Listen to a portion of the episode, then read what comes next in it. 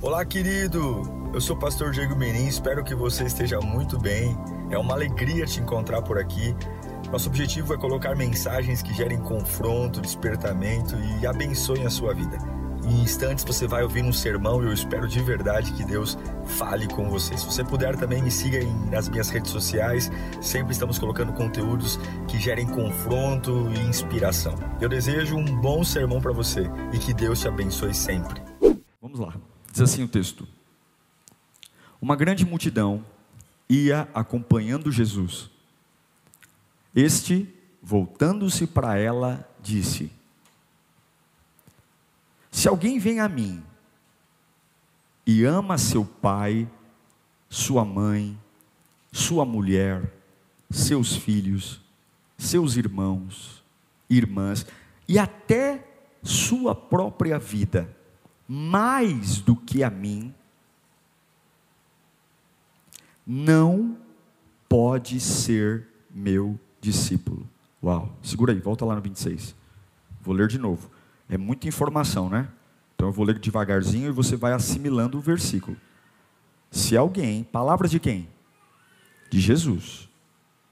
Se alguém vem a mim e ama seu pai, sua mãe, sua mulher, seus filhos, seus irmãos, irmãs, até sua própria vida, mais do que a mim, não pode ser meu discípulo.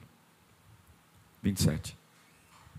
E aquele que não carrega sua cruz e não me segue, não pode ser meu discípulo. Qual de vocês, se quiser construir uma torre, primeiro não se assenta e calcula o preço, para ver se tem dinheiro suficiente para completá-la. Pois se lançar o alicerce e não for capaz de terminá-la, todos os que a virem rirão dele, dizendo: Esse homem começou a construir e não foi capaz de terminar. Feche os seus olhos. Peça ao Senhor para falar com você. Peça ao Senhor. Peça a Ele. Peça ao Senhor para falar com a sua vida nessa manhã. Peça para Ele. Para que Ele venha sobre sua vida. Para que Ele renove você. Oh Deus, nós invocamos o Teu nome nessa manhã. O nome que é sobre todo nome o Senhor nos convida ao sobrenatural e não ao natural. O natural sempre nos persegue, o natural sempre tenta nos escravizar. Mas o Senhor disse: Venha a nós o teu reino, seja feita a tua vontade. Assim na terra como acontece nos céus. Nós não queremos ouvir uma voz natural. Não, queremos ouvir uma voz que transcende o natural, uma voz que vem do trono de Deus, uma voz que despertará a minha vida para aquilo que o Senhor espera de mim. Oh Espírito Santo, há um poder na tua palavra. Porém, a letra sem o Espírito é morta. Oh Espírito Santo, paira nesse lugar. Oh Espírito da vida, esteja sobre nós nesta manhã. Voe, Espírito Santo, grande Paracleto. Como Jesus disse, aquele que vem dos quatro cantos, aquele que sopra como quer e quando quer. Eu imploro nesta manhã, sopre sobre esta igreja sopre sobre cada casa que está conectada agora, cada pessoa que tem interesse em ouvir a tua voz.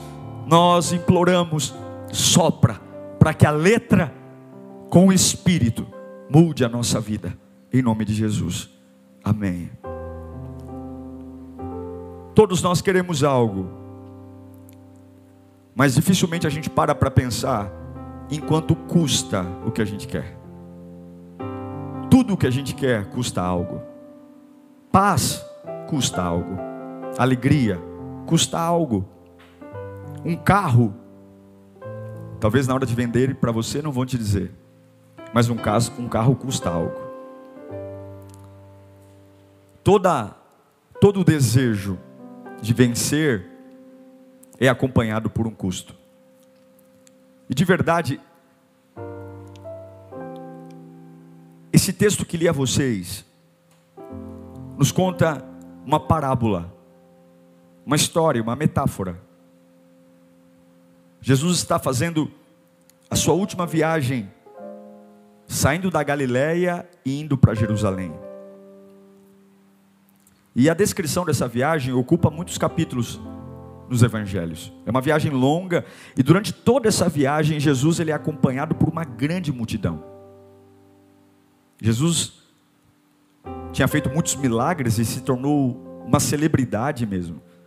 Então tinham curiosos, tinham pessoas com necessidades e havia uma expectativa muito grande sobre o espetacular. O Jesus espetacular. O Jesus que levanta o paralítico, o Jesus que cura o cego, o Jesus que ecoou por vários vilarejos, países, cidades, o quão poderoso ele é. Havia uma atmosfera de glória em volta dele. E o povo foi. Foi andar ao lado de um homem que a sua repercussão sobre algo fantástico, poderoso, estava ecoando pelos quatro cantos do Oriente. E durante todo esse período de viagem, Jesus observou a multidão, o sentimento das pessoas que estavam se aproximando dele. É inegável que o coração daquela multidão estava interessado em ver um Cristo estupendo, poderoso. E o grande desejo é: Jerusalém era a capital, Jerusalém era o, o topo do poder. Ele estava saindo da Galileia, indo para Jerusalém. E talvez a multidão dizia: a hora que ele chegar na, em Jerusalém, uau, ele vai estabelecer o reino dele. Jesus sempre falou de um reino. E quem reina tem que estar em Jerusalém. É lá a capital do império. É lá a capital do Israel. É em Jerusalém que o poder está. E ele está indo para onde? Para Jerusalém. Um homem que cura. Um homem que tem poder. Um homem que tem autoridade. E a grande motivação das pessoas que estavam seguindo é: ele vai entrar em Jerusalém e ele vai estabelecer o seu reino. Olhe para mim. Definitivamente, eu, Diego, e aí a minha verdade aqui não é a pregação, aqui é a minha opinião. Você tem o direito de concordar ou não. Eu não acredito em grandes cultos, em grandes eventos. Eu não acredito. Eu acredito no poder da constância. Eu fico muito preocupado quando alguém, em um único dia, tem uma experiência que diz que aquela experiência mudou a vida dele. Eu não acredito. Eu fui num congresso e aquele congresso mudou a minha vida. Eu fui num final de semana em tal lugar e aquele final de semana mudou a minha vida. Eu não acredito em grandes moveres que mudam a vida das pessoas. Eu acredito no poder da constância. O poder de você continuar. O poder de você simplesmente seguir em frente. E talvez seja por isso que existe uma rotatividade muito grande de pessoas na presença de Deus. Pessoas que vêm como chama, ocupam espaços, falam, pregam e vêm com todo aquele fervor e de repente, do dia para a noite, somem. Por que, que as pessoas somem? Porque alguns pensam que vida com Deus é uma explosão uma explosão de ânimo, de fé, de, de que eu sinto que tô, tenho tudo e posso tudo e consigo tudo, e que, e que simplesmente nada mais vai apagar aquilo que Deus está colocando em mim, nada mais vai apagar aquilo que estou sentindo. Agora eu senti é o meu caminho, é a minha hora, é o meu momento. Eu senti Deus no louvor, a palavra falou comigo e agora vai. E de repente essa pessoa se encontra totalmente desanimada depois de alguns dias totalmente desanimada, sem esperança,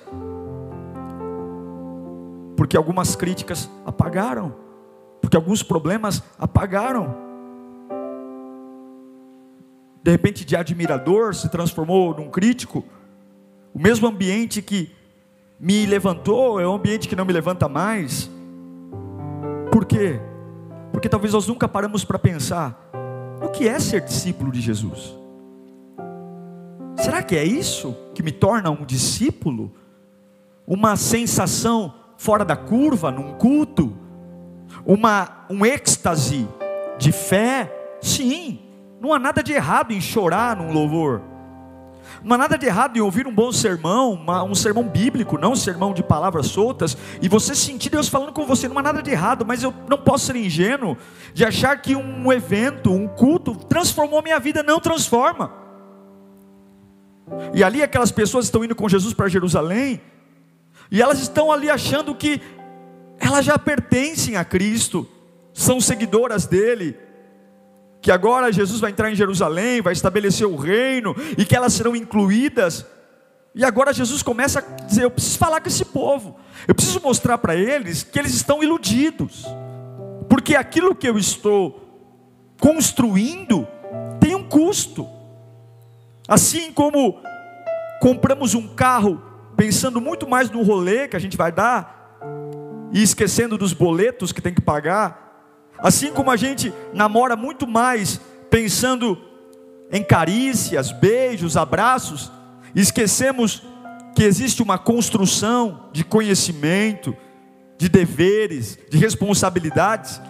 A vida cristã também também não é o milagre, não é a euforia de um culto maravilhoso, não é a sensação de dizer, olha, eu vou para a igreja porque eu me sinto aliviado quando o culto acaba, e Jesus está dizendo, não. O fato de você ter colocado uma expectativa em mim, não significa que eu vou ter a mesma expectativa que você. É como se Jesus olhasse para os nossos corações e dissesse: Olha, eu sinto em te dizer, mas a sua expectativa em relação ao que eu vou fazer não é essa. Vocês estão achando que eu vou para Jerusalém para reinar. Vocês estão achando que eu estou indo para Jerusalém para construir um império. Não, eu estou indo para Jerusalém para morrer. O meu reino vai começar com a morte. Eu vou ser cuspido, eu vou ser preso, eu vou apanhar. Vão cobrir o meu rosto e vão me dar um soco na cara e pedir para eu adivinhar quem foi que me deu o soco. Eu estou indo para lá. Vocês estão me seguindo. Mas a expectativa daquilo que eu estou construindo é totalmente diferente daquilo que vocês estão imaginando. E aí Jesus começa a construir qual é o fundamento da fé, qual é o fundamento real de uma vida. Ele está indo para Jerusalém para ser preso, ele está indo para Jerusalém para ser julgado e saber que vai ser crucificado. E agora ele olha para aquele povo que está sorridente, animado, feliz da vida, porque afinal de contas eu estou do lado de um Cristo poderosíssimo. Agora, será que eu consigo ser fiel a Deus quando meu Cristo parece ser derrotado? A sua fé, ela sobrevive a derrotas? A sua fé sobrevive a perdas? Porque é fácil seguir um Cristo que cura, um Cristo que transforma água em vinho, um Cristo que levanta paralíticos, mas acreditar num Cristo que apanha o tempo todo e que não reage, como um cordeiro manso, ele vai à cruz. Sua fé reage e suporta perdas. É sobre esse custo que Jesus está falando. É sobre isso. Ele está dizendo: vocês não estão entendendo nada. Antes de vocês lançarem a vida para mim, eu vou te contar uma história. E ele conta a história.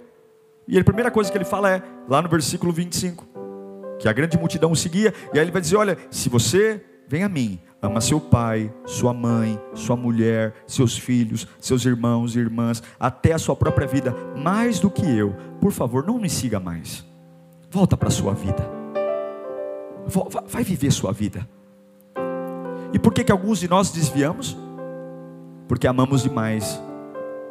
Amamos mais nossa família do que a Deus. Amamos mais nosso marido, nossa esposa, nossos filhos do que a Deus. Amamos mais a nossa própria vida do que a Deus. E qual é o erro? Jesus errou? Não. Ele sempre disse que se eu amar algo mais do que ele, não siga ele. Ele foi honesto conosco. Ele nunca escondeu isso. Não é que Jesus não me ama porque. Não. Eu não quero você de qualquer jeito. Eu quero você de um jeito que eu sou o primeiro. Quando ele fala, existe um termo aqui em Lucas 14, 25. Ele fala no original: se alguém vem a mim e não aborrecer, né? Seu pai, sua mãe, não aborrecer. A palavra, né, o semântico desse texto quer dizer odiar, detestar, perseguir com ódio. Em outras palavras, se você não sentir os efeitos da, do discipulado, da cruz, não suporta, e é por isso que tem tanta gente que entra e sai, não aguenta, porque ser discípulo de Jesus significa tomar a cruz e seguir. E qual é a sua cruz? Cada um de nós tem uma cruz aqui. Não existe nenhuma pessoa nesta manhã, seja online ou presencial, que não tenha uma cruz. E não tem como perder a cruz para seguir. Dia a dia, em Mateus 11, 28, há um paradoxo com Lucas 14, 17. Em Mateus 11, 28, Jesus diz: Vinde a mim, todos que estão cansados e sobrecarregados, que eu te darei descanso. O descanso é para todos. E tem pessoas que só vão encontrar em Deus descanso. Agora, Lucas 14, 17, ele vai dizer. É, 14, 27, perdão. E aquele que não carrega a sua cruz e não me segue não pode ser meu. Uma coisa é receber o alívio, outra coisa é ser discípulo. O alívio ele dá a todos, a palavra de Deus alivia. É impossível você vir a um culto, por menos atenção que você preste, e você sair daqui igual. Em algum momento você vai sentir paz. Em algum momento você vai sentir Deus está falando comigo. Mas é muito pouco. Agora você quer uma vida transformada? É a capacidade de pegar sua cruz, pegar seus problemas, pegar as situações mais amargas e dizer: Eu não estou atrás de um grande culto. Eu não estou atrás de um grande avivamento, eu não estou atrás de um grande profeta, eu não estou atrás de uma grande igreja, eu só estou atrás de seguir Jesus. E eu repito, eu não creio em grandes eventos, eu não creio em grandes congressos, eu não creio em grandes conferências, eu creio no poder de continuar. Eu creio no poder de continuar sempre. E continuar sempre com o quê? Com a cruz. Com a cruz. Eu não preciso me livrar da cruz para continuar. Não preciso. Agora, ele conta uma parábola. A parábola que ele conta é sobre a torre inacabada. Ele começa contando essa parábola, dizendo que havia um fazendeiro, está aqui em Lucas que nós lemos, Lucas 14. Um fazendeiro tem uma propriedade e ele pretende construir uma torre em suas terras. Naquela época, né, Jesus está contando uma parábola para uma multidão que vive no, na sua época contemporânea, e naquela época era muito comum os fazendeiros construírem torres para guardar ferramentas, guardar uh, uh, equipamentos, guardar provisão de alimento, trigo, enfim. E a intenção da torre era proteger os seus bens da ação de ladrões. E olha que não faltavam ladrões naquela época. Ele sabe que uma propriedade que tem uma torre construída valoriza a propriedade, sim ou não? Valoriza. Uma propriedade que tem um armazém deixa a propriedade tanto num conceito visual, social, todo mundo vai dizer: olha que propriedade bonita, olha que propriedade bem acabada. Assim como nós elogiamos casas, sítios, lugares, a construção de uma torre numa fazenda vai deixar a fazenda ainda mais nobre.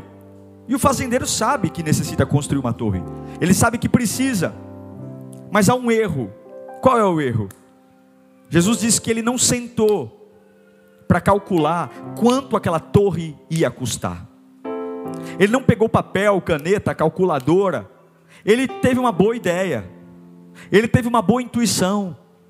Uma boa sensação. Disse: Uau, que ideia fantástica! Vou construir uma torre na minha fazenda. Minha fazenda ficará mais famosa, minha fazenda será maravilhosa. E não há nada de errado em querer construir uma torre na fazenda. Mas em momento algum ele parou para pensar em quanto aquela torre ia custar. E eu não estou falando só de dinheiro, eu estou falando de tempo, de energia, de cuidados, de renúncias. Ele não pensa nisso. E não sei você, mas se parece muito com a gente essa parábola. Abrimos a nossa boca para dizer: Uau, estou num grande projeto. E a gente só consegue ver o lado das coisas dando certo e não conseguimos parar para pensar o quanto custa. Uau, eu vou me batizar. Mas você já parou para pensar o quanto custa um batismo? Uau, eu vou ser um voluntário. E você já parou para pensar o custo que você tem que pagar para ser um voluntário?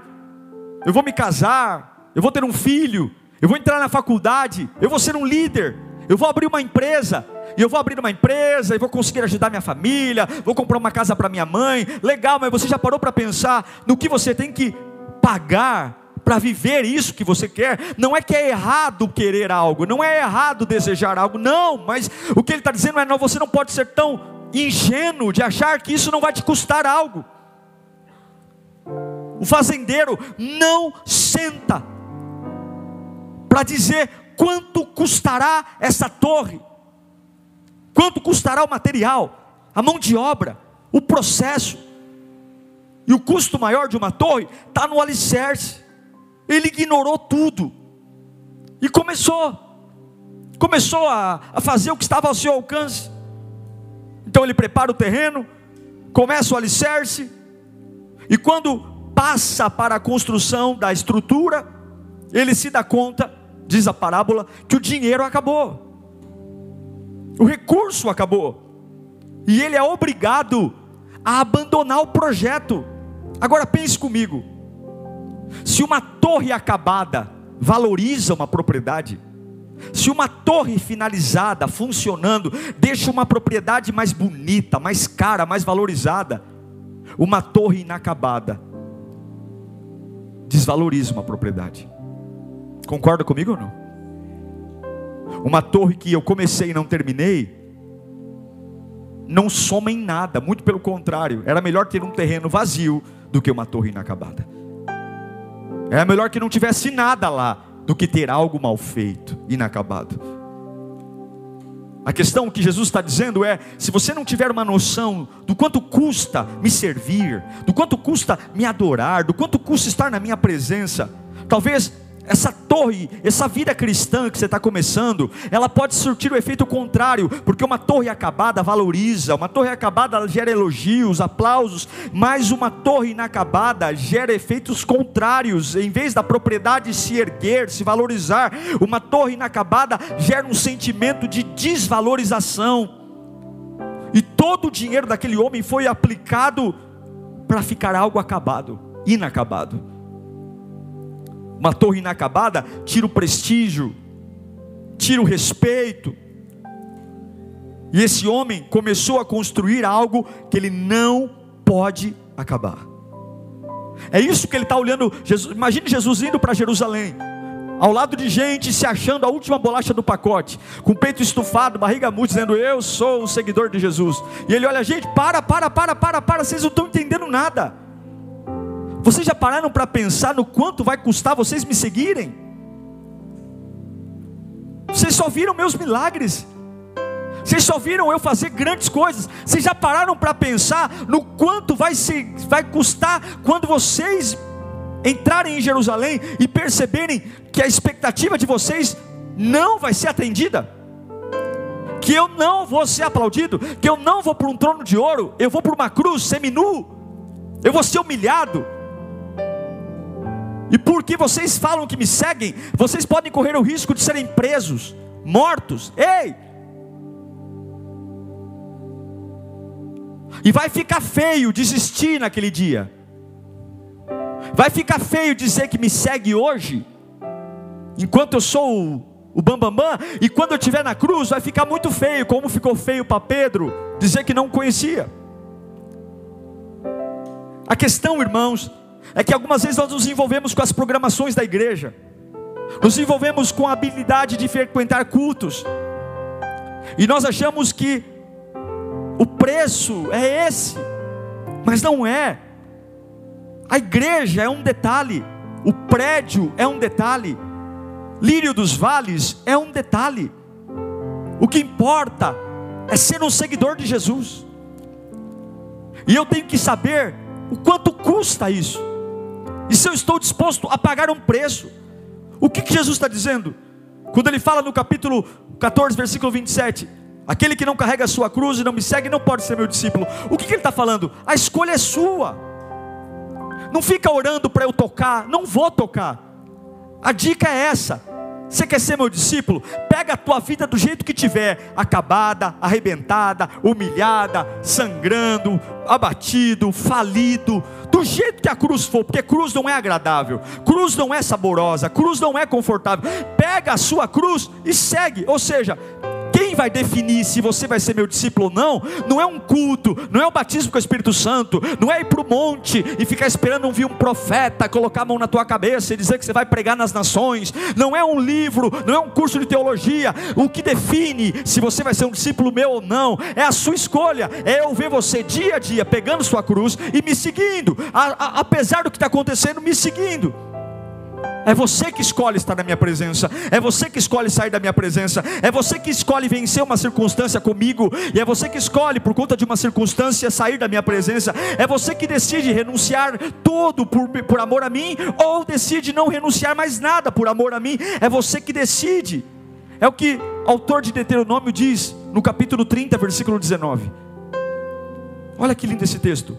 Invoca os céus e a terra como testemunha Todo mundo está olhando para a gente. Eu invoco os céus e a terra como testemunha contra vocês, de que coloquei diante de vocês.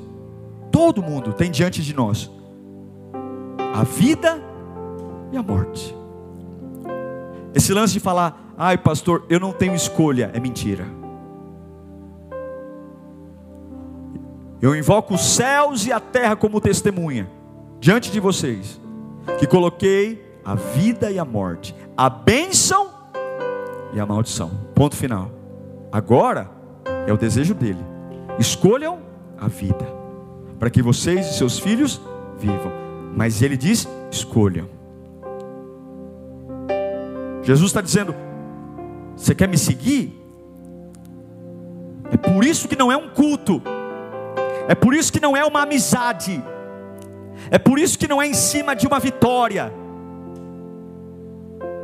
eu sei que todos nós temos amigos, família, todos nós temos algo que gostamos, mas aquele que ama seu pai, sua mãe, seu filho, sua mulher, sua própria vida mais do que eu, não consegue ser discípulo.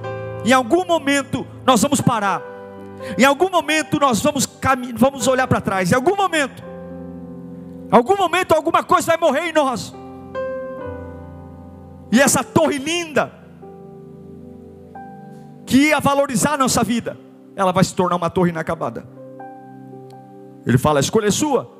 Lá no versículo 29 de Lucas 14, ele vai dizer: Pois se lançar o alicerce e não for capaz de terminá-la, todos os que virem vão fazer o que de você? Rirão. Por quê? Porque nós somos aquilo que fazemos repetidamente. Repita, você que está em casa, escreva: Nós somos aquilo que fazemos repetidamente. Fala de novo. Nós somos aquilo que fazemos repetidamente. Mais uma vez. Nós somos aquilo que fazemos repetidamente. Ele está falando: se você colocar a mão no arado, se você colocar a mão na torre e você parar de fazer a torre, você parar de repetir o processo de construção, você vai ser reconhecido por parar. Não adianta fazer uma bela fundação se eu não erguer a estrutura, não adianta. Não adianta ficar dizendo, ai, olha, graças a Deus, eu me batizei, eu sei, e você parou nisso. Não adianta. Não adianta a gente ficar orgulhoso, tem que terminar. Eu não posso dizer que eu tenho uma casa se eu só tenho a sapata no chão. Eu não posso dizer que eu tenho uma casa só porque eu comprei janela no depósito. Eu só posso dizer que eu tenho uma casa quando eu tenho uma casa. Quando eu entro dentro dela, tem teto, tem janela, tem porta, tem cama, tem parede, tem encanamento, tem elétrica, porque fora isso não é uma casa. Eu não posso dizer que sou um seguidor de Jesus porque eu estou na igreja há um mês. Não! Você tem que se preparar para entender que aquele que milita contra a sua vida, ele sabe roubar, matar e destruir. E todos os dias você tem que sentar e calcular: Jesus é o melhor da minha vida, Jesus é o primeiro, porque se não for, você não vai conseguir terminar sua vida cristã. Não vai. Não há programação na igreja que te segure. Não há sermão que te segure, não há música. E eu vejo igrejas, pastores correndo fazendo reuniões para tentar encontrar uma técnica para segurar as pessoas, para reter. Ontem me perguntaram como é que na Lírio vocês cuidam das pessoas. Não tem como. Não tem como um pagar o preço do outro. Não tem. Uma hora não dá. Uma hora não dá para acordar de madrugada e resolver o problema do casamento. Não dá para toda hora estar tá ali atendendo o WhatsApp. Não dá para toda hora ficar dando conselho. Tem uma hora que alguém vai cansar. E eu tenho que entender que eu só vou conseguir viver tudo que Deus tem para mim quando eu cresci ao ponto de dizer: Eu amo meu pai, minha mãe, meus filhos, minha esposa, meu marido, meu dinheiro, minha reputação, meu trabalho, meu carro, minha casa, eu amo os meus dons, meus talentos, a minha igreja, mas nada é maior que Jesus Cristo, nada é maior que Jesus Cristo, nada é o que Paulo fala, não importa o meu nome, o importa é que ele cresça. Não tem jeito. Alguns colocam cabresto no povo, prometendo cura. Alguns colocam cabresto no povo, prometendo prosperidade financeira. Outros ficam trazendo o mundo espiritual, espiritualizando, estudando mais o inferno do que o céu, fazendo o povo vir para a igreja porque tem medo do diabo. Quantas igrejas ficam aí dizendo: Olha, eu sinto que na tua casa tem um demônio de quarta geração, vai para o inferno.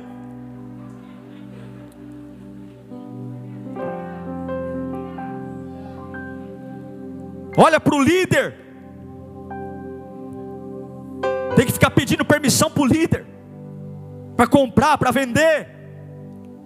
E o meu Jesus olha para o povo e diz: Ei, Vocês querem ficar comigo? A escolha não é minha, a escolha é de vocês. E eu quero vocês fazendo repetidamente o que vocês estão fazendo aqui agora. Muito legal hoje, porque eu, tô, eu, tô, eu não estou sangrando, eu não estou preso, eu não estou humilhado. Mas daqui a uns dias, eu vou ser humilhado, eu vou ser preso, eu vou apanhar na cara, eu vou ser humilhado. E eu quero ver vocês fazendo repetidamente a construção dessa torre. Eu quero ver. Hoje está um sol maravilhoso, né? Dá vontade de estender aqui uma esteira e tomar um sol, um bronze. Mas amanhã vai ter dias sombrios, dias muito frios, dias muito terríveis. E vocês têm que continuar repetindo, repetindo a construção. E a pergunta que eu faço para vocês é: vocês estão dispostos a pagar o preço por aquilo que vocês querem? Vocês estão dispostos a pagar o preço? Quanto custa o que você quer? Você está disposto? Levanta a sua mão e diga para Deus se você está disposto. Diga diga, diga, para ele. Diga para ele, você está disposto? Você está disposto a pegar dias sombrios, dias amargos e continuar e continuar construindo a torre, dias que nada vão dar certo, dias que nada vai fluir, dias que nada vai ter resposta, dias sombrios, dia que parece que o teu Jesus foi derrotado, dias que parece que a tua fé é fajuta, dias que parece que nada vai dar certo, dias que parece que nada faz sentido e você não abre mão do tijolo, não abre mão do cimento, não abre mão da pedra. O que, que você está fazendo, rapaz? Olha a tempestade. Eu estou construindo a minha torre. O que você está fazendo aí, rapaz? Olha esse vento, eu estou construindo a minha torre. Ei, doido, para com isso. Ninguém constrói torre nesse tempo, ninguém constrói torre nos dias de hoje. Eu estou enquanto eu não acabar. Enquanto eu não acabar, eu não vou parar. Não vou. Tenha disciplina Pare de querer fazer por prazer, faça por disciplina. Você é o que você faz todos os dias. Você é o que você continua fazendo todos os dias, mantendo-se excelente, porque não é um evento, não é um culto, não é uma pregação, é o que eu faço todos os dias, não é uma reunião. No seu dia, se não houver Cristo repetidamente, gostando você ou não, você nunca será um discípulo porque não são os nossos gostos, é o gosto dele.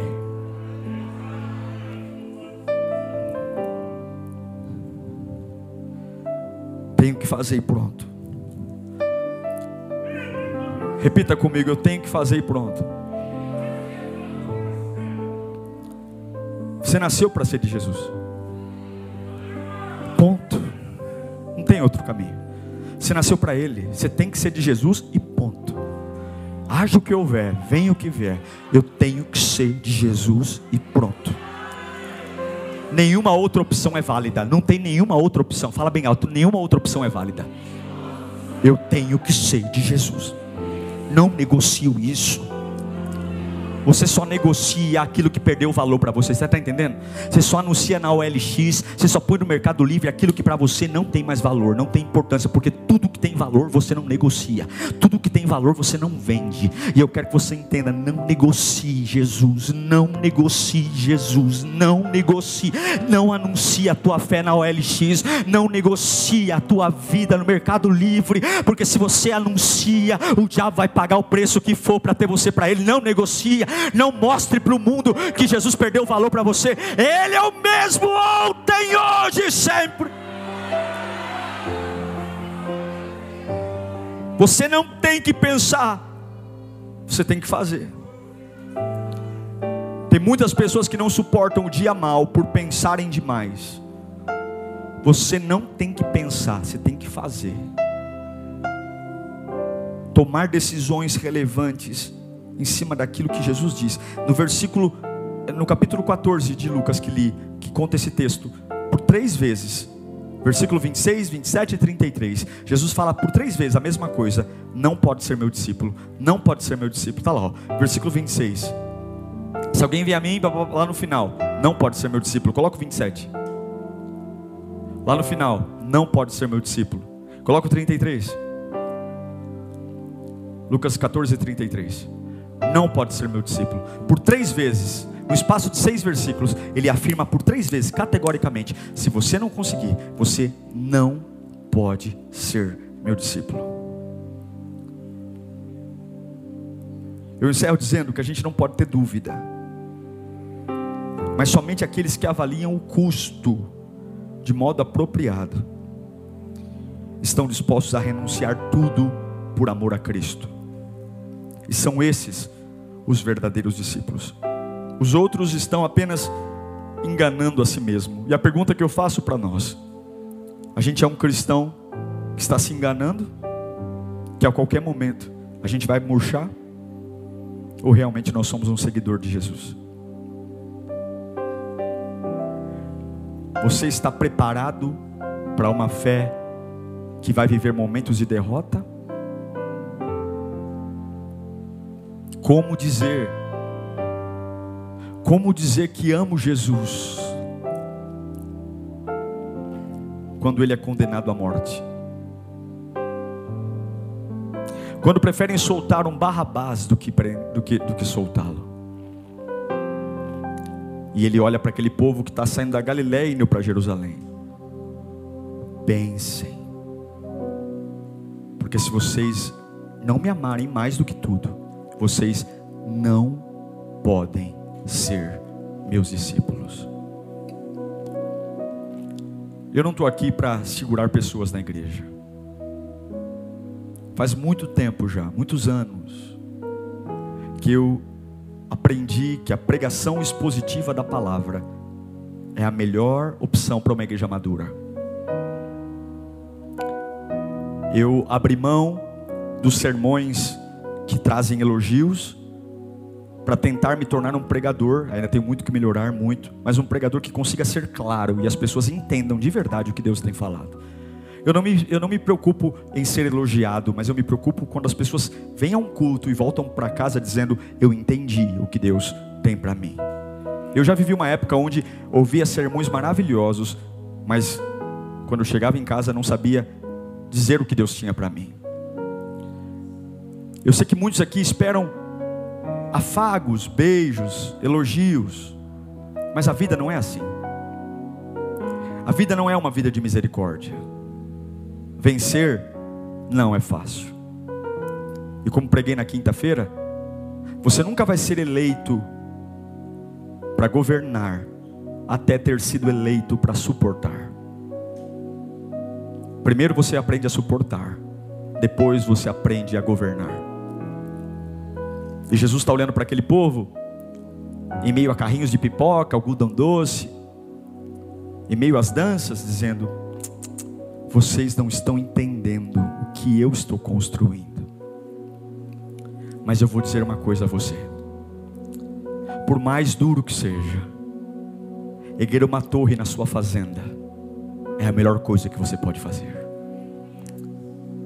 Vai valorizar a sua vida. O Senhor vai levar honra a você e a sua casa. Uma torre erguida, as maldições são quebradas. E o que é mais legal é que quando Jesus vê que você está comprometido com a obra dele, nunca vai faltar o óleo fresco sobre a sua cabeça. Você sabe o que significa o óleo fresco?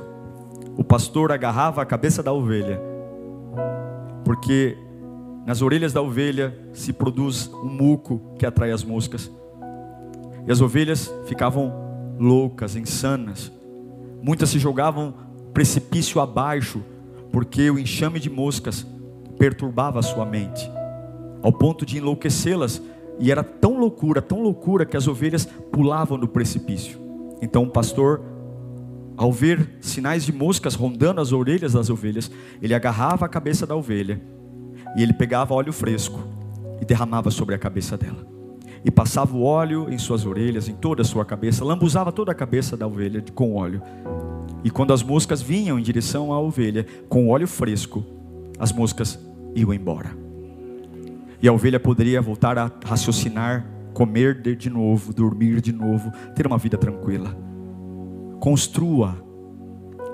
Pare de esperar um grande evento. Não vai ter um grande evento, não vai ter um grande culto, não vai ter uma grande revelação. Apenas continue e se Deus ver você com a mão no tijolo, alguns dias você vai dizer: Ai, pastor, eu vou enlouquecer. Ele vai pegar a tua cabeça aqui pelo colarinho, ele vai jogar um óleo fresco, vai dizer: Opa, minha cabeça está voltando no lugar, os pensamentos estão voltando no lugar. É o óleo fresco que vem da presença do soberano sobre você nesta manhã. Feche os seus olhos nesse instante. Começa a adorar o nome de Jesus, Santo, Santo, Santo, Santo. Santo, Santo, pega a sua cruz nesta manhã, pega a sua cruz nesta manhã, pega a sua cruz, pega a sua cruz, cruz, pega a sua cruz, pega a sua cruz, pega a sua cruz e vai, vai, vai, vai, vai, vai, vai, e vai, vai, nada precisa melhorar, não, não, não, não, porque eu não amo meu Deus, eu não amo meu Deus menos que amo minha mãe, não, meu pai, meu filho, não, ele é maior, ele é maior, ele é maior, e minha fé tá suportará Jerusalém, e se não acontecer como a minha expectativa espera, eu amarei, se se você não me amar mais, você não pode ser meu discípulo. Vai adorando, vai adorando, vai adorando. Essa torre vai mudar a sua vida. Mas sente e calcula, calcula, calcula. E se aparecer um câncer aí, o que você vai fazer? O que você vai fazer? E se aparecer um câncer, o que você vai fazer? Se aparecer, não estou profetizando câncer, não. Mas se de repente aparecer um câncer maligno, o que, que, você vai fazer? Que? O que, que a sua oração vai virar? Se de repente você for traído, o que você vai fazer? Se de repente tua empresa falir, a empresa que você se dedicou há anos, deu tudo nela, só você sabe o quanto você se dedicou para erguer aquela empresa, empréstimos, treinamento, e de repente quebrou. E aí? Sua fé paga esse preço. E se você perder um filho, ah, ninguém quer isso. Mas se amanhã eu estiver no cemitério enterrando meu filho, você vai para as drogas, você vai beber, você vai fumar, você vai dizer que teu Deus não existe. Então, se você não consegue, para de vir para a igreja, para, vai beber, vai fumar, porque você não pode ser discípulo. É isso que a religião não ensina. É isso. É isso. Preparam a igreja para a vitória, preparam a igreja para o dinheiro, preparam a igreja para vencer, mas não nos ensinaram a ser fiel a Deus quando a nossa fé é humilhada, quando a nossa fé sangra, quando aparece o caroço, quando aparece o hematoma, quando a gente perde dinheiro. Quanto custa o que você quer?